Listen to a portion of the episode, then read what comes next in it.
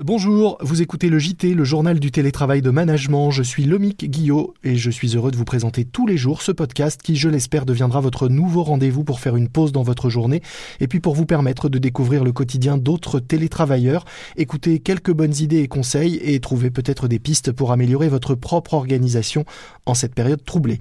Le son de ce podcast n'est pas toujours au top, mais je suis sûr que vous nous excuserez car comme vous, nous sommes en télétravail ici à la rédaction de management. C'est le journal du télétravail.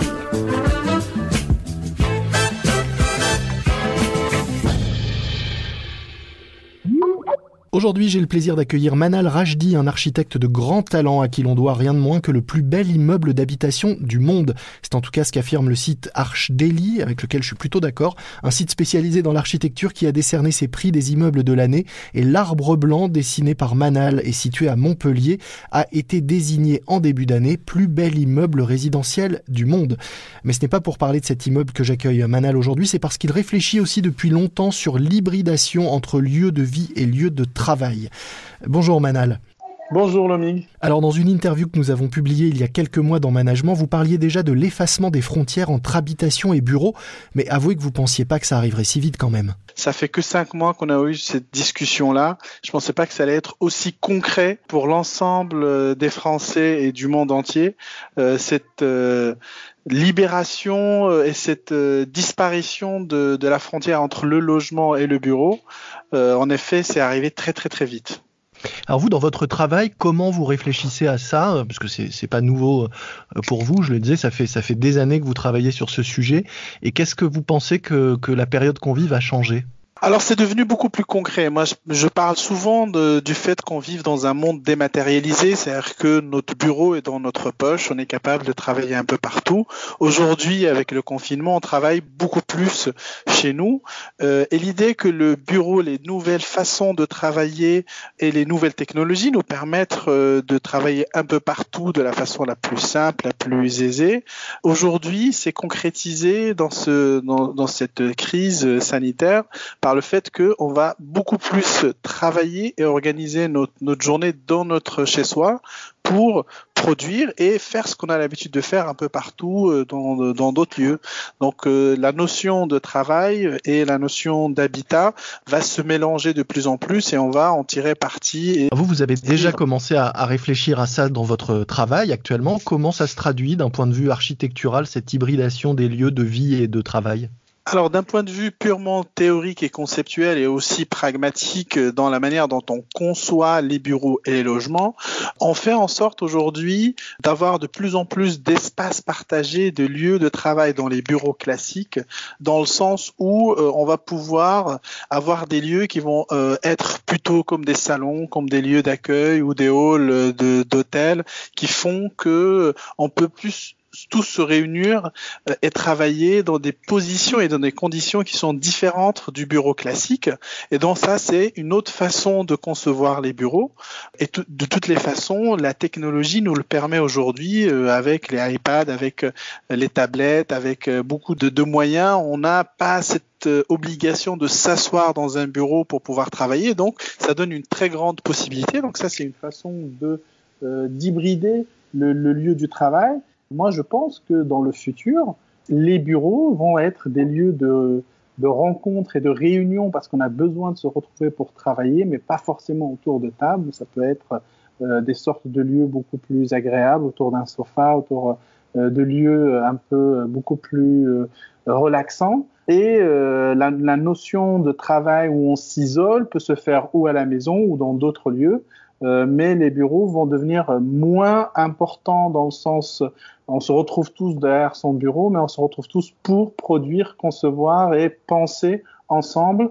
Et derrière, après, l'individu s'isole pour faire euh, les tâches euh, qu'il a besoin. Donc vous, vous voyez plus le bureau à l'avenir comme un lieu de rencontre plus que comme un lieu de productivité, en fait, un lieu où on va discuter, se réunir, préparer les projets avant d'aller chacun travailler peut-être de son côté, soit dans un bureau, soit ailleurs.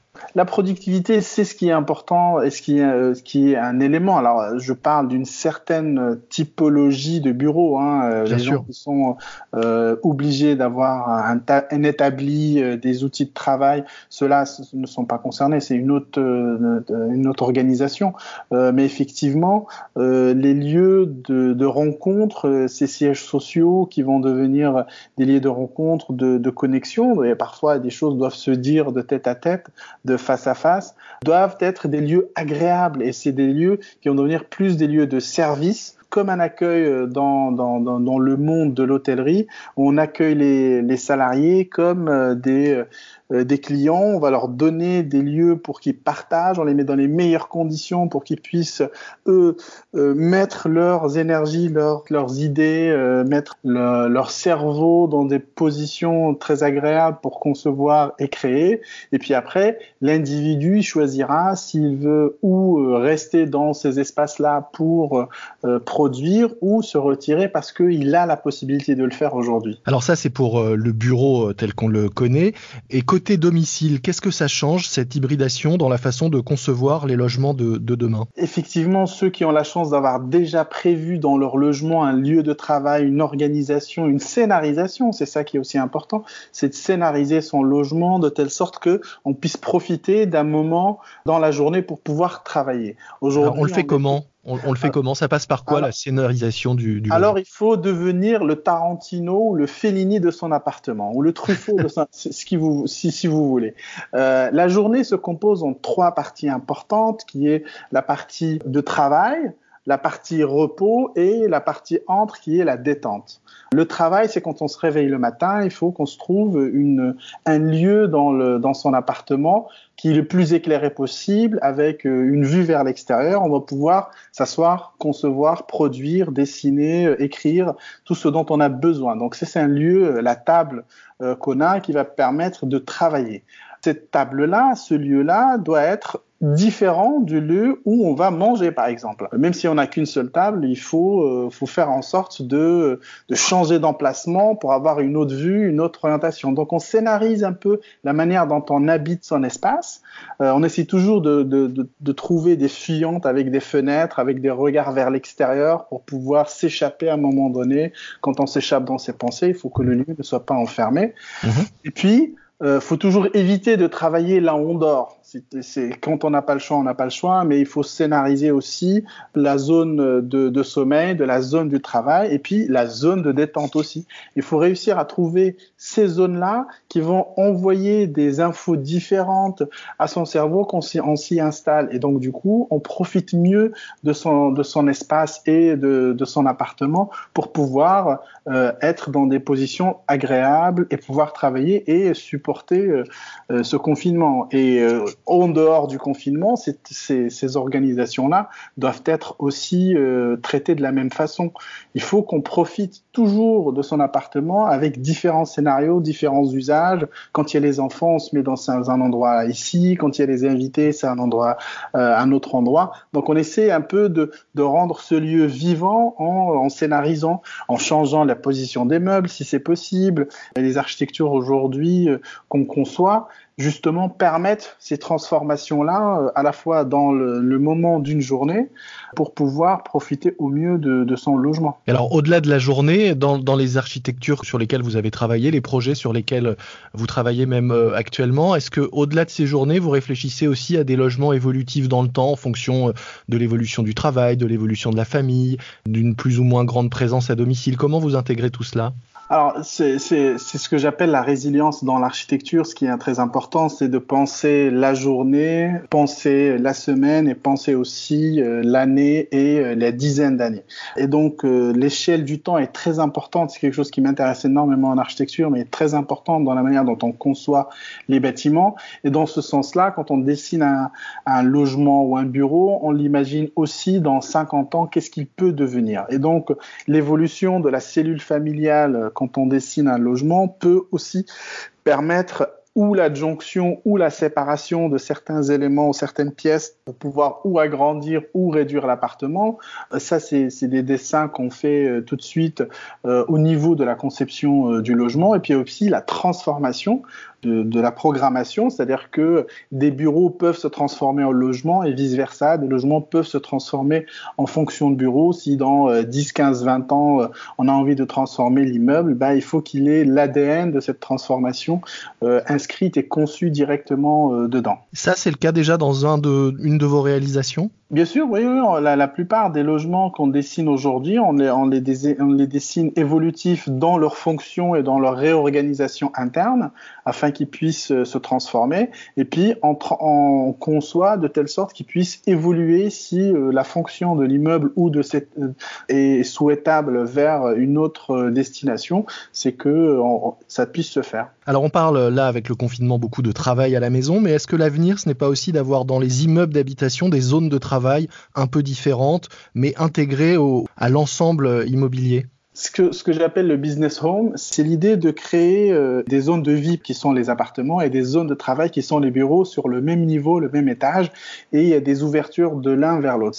Et donc ça, on a déjà dessiné des, deux, deux projets comme ça. Il y en a un qu'on a gagné pour euh, la métropole du Grand Paris à Villiers, et où euh, on a développé ce concept-là, avec une hybridation totale entre les zones de bureaux et les zones de logement. Donc on n'aura plus qu'à traverser le palier pour aller travailler finalement. Oui, c'est plus j'ai pas parlé de palier parce que ça paraît petit, mais j'ai parlé d'une zone partagée, c'est-à-dire que c'est ces espaces communs qui deviennent des lieux de vie et de travail aussi, parce qu'on peut le faire. Que je disais, on, dans une, on vit dans une, dans un monde dématérialisé. Il suffit de sortir avec son iPad, d'être dans un endroit un peu euh, plus lumineux où euh, c'est fait pour, ou faire une réunion euh, dans ce lieu partagé pour pouvoir profiter et, et travailler et pas être dans à l'intérieur de son logement quand, quand c'est possible c'est très agréable. Est-ce que vous diriez que la, période qu'on traverse et cette, euh, cette crise et ce confinement vont faire que des choses qui semblaient euh, théoriques jusqu'à présent, voire improbables pour euh, certains, vont devenir très concrètes puisque beaucoup vont avoir connu l'expérience du, travail à la maison?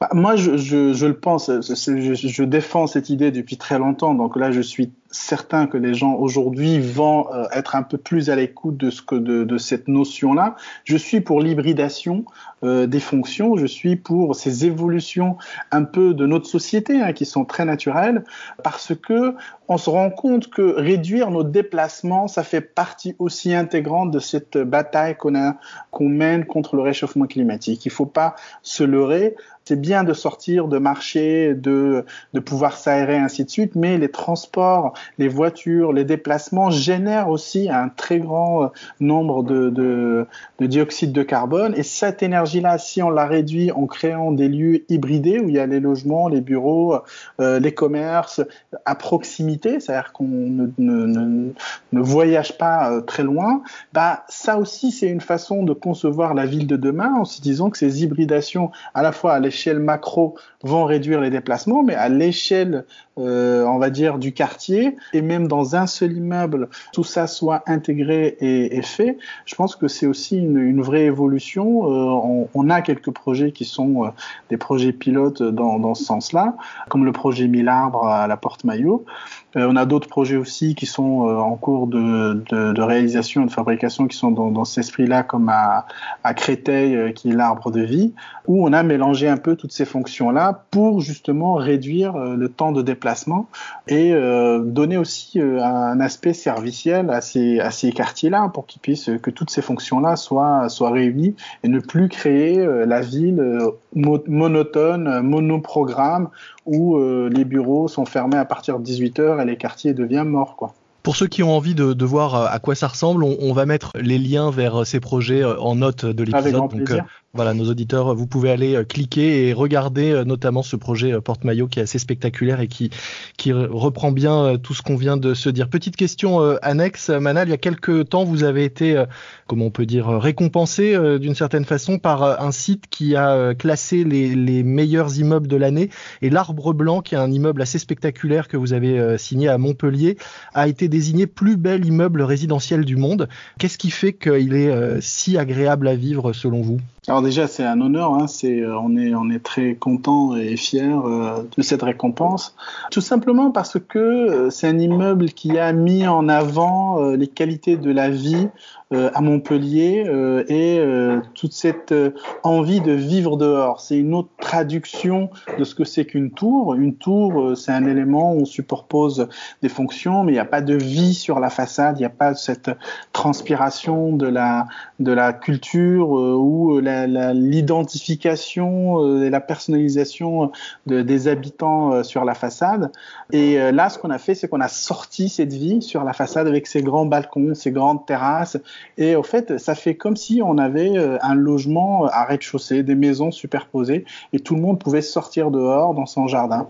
C'est des terrasses qui font, euh, pour, euh, pour certaines d'entre elles, 8 mètres de porte-à-faux, ce qui est énorme sur 4 mètres 50, ce qui fait qu'on peut vraiment vivre dehors. Et, et puis, euh, cela a généré euh, une esthétique, une forme euh, due à cette réalité de la fonction qui, qui a probablement plu.